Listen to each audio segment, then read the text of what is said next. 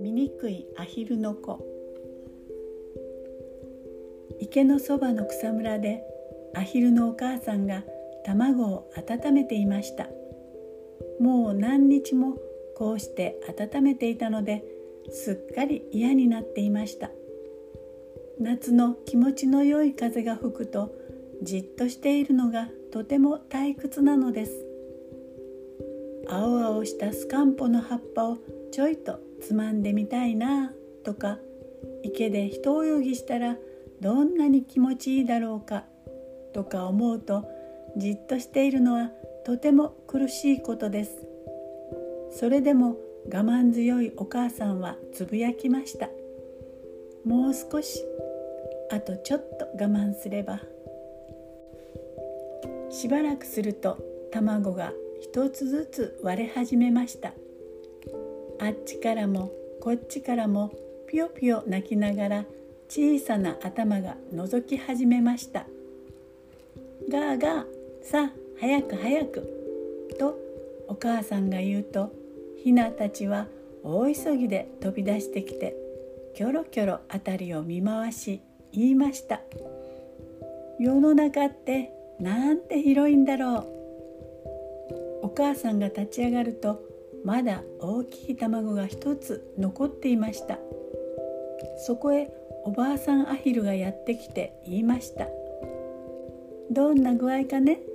あれその大きな卵は七面鳥のかもしれないよ。放っておき。でももう少し温めてみますわ。せっかく今まで辛抱したのですもの。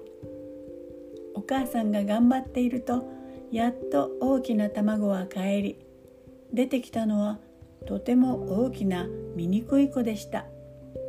お母さんアヒルはなんて大きな子でしょう。ひょっとしたら七面鳥の子かもしれないわ。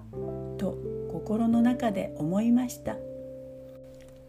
アヒルのお母さんは子供たちを連れて池へやってきました。お母さんが水に飛び込むとヒナも1羽ずつ続いて飛び込みました。醜いアヒルの子も泳いでいますまあよかった。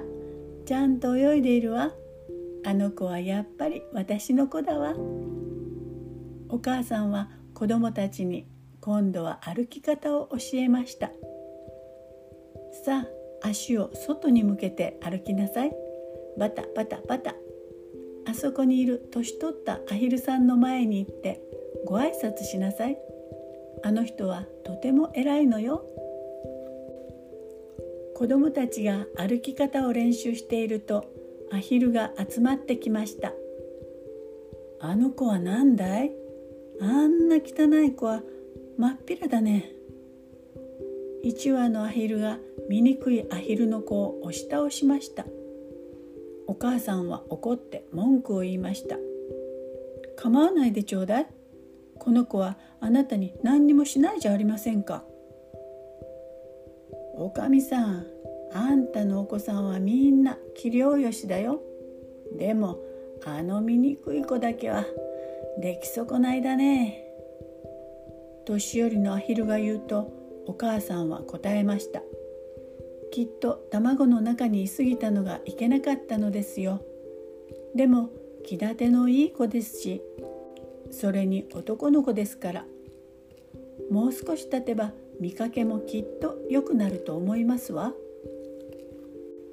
日が経つにつれて醜いアヒルの子はますますみんなからバカにされるようになりました。兄さんや姉さんさえ猫に捕まればいいのにと意地悪を言いお母さんもどこか遠くへ行ってくれたらと思うようになりました。ある日とうとう醜いアヒルの子は生垣を越えて逃げ出しました。そして大きな沼まで歩いてきました。沼で寂しい夜を過ごすと翌朝野鴨がやってきて言いました「おいへんてこな格好しているね。君旅に出る気はないかいよそへ行けばひょっとしたら幸せになれるかもしれないだろうその時パーンと鉄砲の音がして野ガモが空から落ちてきました。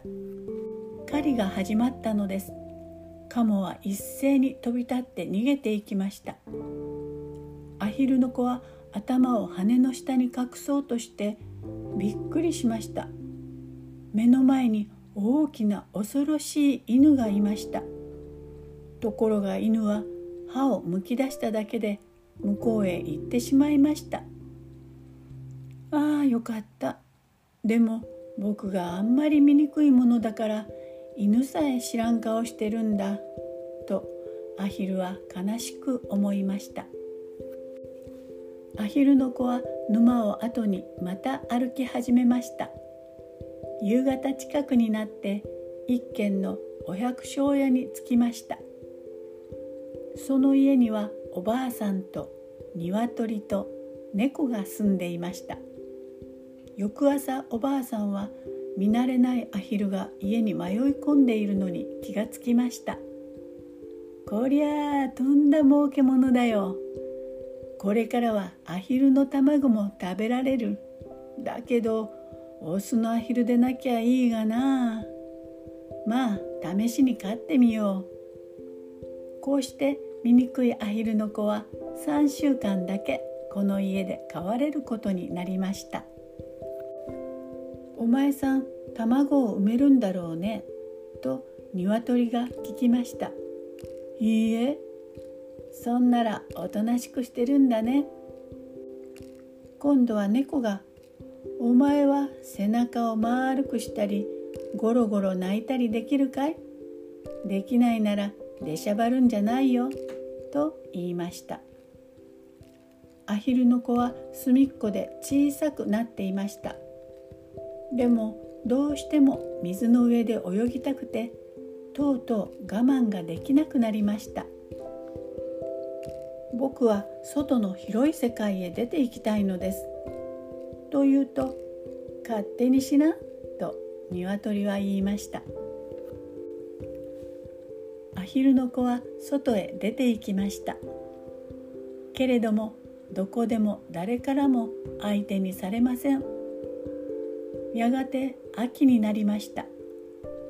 森の木の葉は風に飛ばされあられや雪を含んだ雲が重たく空を覆っていました。